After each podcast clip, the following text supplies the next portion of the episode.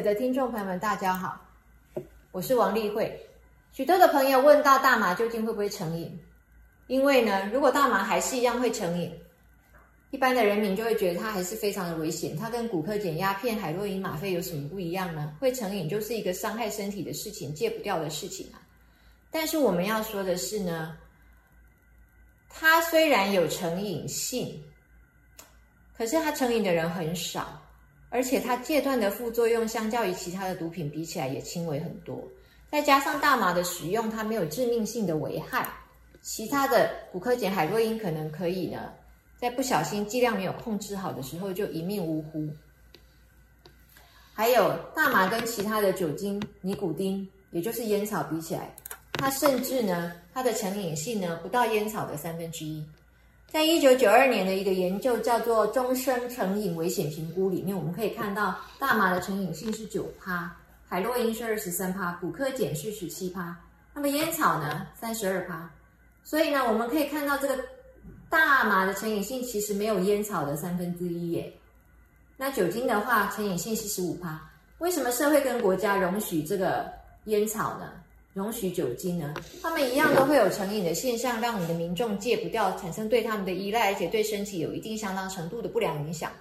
但是只要在可容许的范围之内，它是不是一个 unnecessary evil 呢？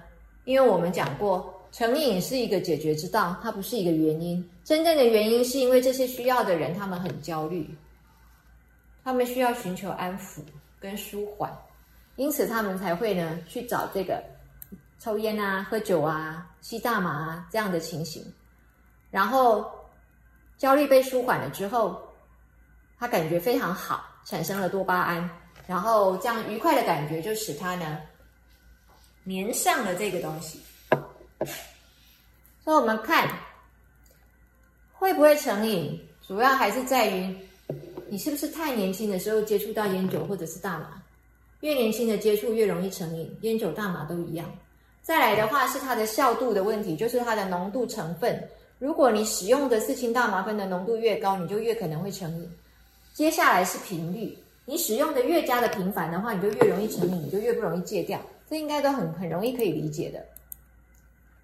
接下来我们看到，目前我们不说大麻瘾，目前我们说的叫做大麻使用障碍，叫做 cannabis use disorder。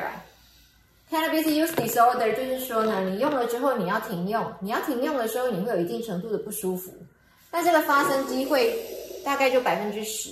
刚刚这个一九九二年评估的是百分之九嘛，那现在我们大概说十个人里面会有一个人有大麻使用障碍。可如果你的使用频率非常高的话，在使用频率很高的这个族群里面，我们大概有三分之一的人他都是要戒掉的时候会产生不适。那如果是这个。THC 的效度越高的话呢，它就可能它的这个戒不掉的这个情形就会越明显。所以呢，它这个所谓的大麻使用障碍的发生率，有可能因着现在萃取大麻 THC 的这个技术越来越好，而使得它的这个戒不掉情形的比例发生提高到百分之三十。这里有一个研究呢，它是十年做一次。二零零一年到二零零二年的时候做一次，二零一二年到二零一三年，就是十年之后再做一次，发现随着现在的大麻产品里面的四氢大麻酚 THC，它的成分浓度越来越高的关系，所以呢，这个大麻使用障碍的发生率有在提高。我们也有给各位附上这个参考的这个 reference。那到底呢，戒断的这个不舒服是什么样的不舒服？我们刚刚讲了。这不舒服是不是会像这个鸦片、吗啡这样的严重呢？哦，我们目前看到的，根据统计是偶发性的或慢性、慢性的会有情绪的波动。再来呢，会产生焦虑。再来，也有一些人会思绪混乱，那可能就会流汗啊，哦，这身上冒汗这样，哦，然后焦躁这样。但是这个大家也要注意，你在戒断的时候，你产生的这些不舒服的症状，到底是原因还是结果？这是什么意思呢？这就是说，是有这些精神障碍、情绪障碍、焦虑障碍的人，他们才去用大麻，还是他们原来都好好的，结果他们用了大麻之后，造成精神障碍、情绪障碍、情绪波动、思绪混乱，是哪一个？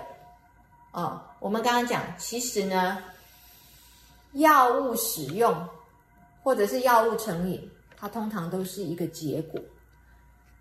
真正的原因是因为这个人的焦虑，或是这个人的情绪，或是这个人的内在的混乱。因此，到底在戒断大麻的时候，这些情绪上的波动、混乱跟焦虑的现象，是他原来就有，还是他用了大麻以后才产生的？这个目前没有定论哦。那我们也讲了，越年轻的人越容易得大麻使用障碍，所以呢，十六岁以前使用的话呢，更不好。大麻使用障碍的机会会更高。那如果十八岁的话呢？十八岁以前用跟十八岁以后用，十八岁以前就开始用的话呢？我们现在统计上发现有交通事故变得比较多，会有比较有反社会的行为，然后可能会造成辍学，就中断学问的关系。但是呢，到底这是因为他本身的一个家庭背景，还有他的一个人格素质原来就不安定，还是他用大麻之后造成的？不清楚哦。那又有很多人讲说，你用了大麻呢，你就会用别的毒品，所以大麻呢是第一线毒品。你用了之后，你就会越用越毒。这个到目前为止的话，结论也是不确定哦，还存在于一个争论当中。这里提出了很多的理论来解释说，呃，用大麻的人会同时继续去用其他毒品的原因。有一个叫通道理论，就是说，哎，你打开一个通道嘛，你就通向了各式各样的吗啡呀、鸦片啊。海洛因啊，骨科碱啊，这叫通道理论。另外一种是所谓的倾向理论。那倾向理论就是说，哎，你本来就有这种会用毒品的倾向，所以你就越用越多。再来是机会，机会的话就是说，因为你接触了大麻，那你就接到了这些毒，接触到这些毒贩，然后毒贩就继续推广你，把别的东西塞给你，卖给你。或者是说你接触到这一群呢有在用大麻的朋友，然后这一群有在用大麻的朋友呢，他们也有管道可以拿到别的毒品，就鼓励你也试试看，所以你就越试越多。这是因为这样子才造成说用了大麻的人也会继续去用到别的毒品。但是我们刚刚讲过了哦，这个到目前为止是没有定论的，我们不能确定是不是用了大麻之后就会变得他就是很渴望其他的毒品。另外一个是共享分。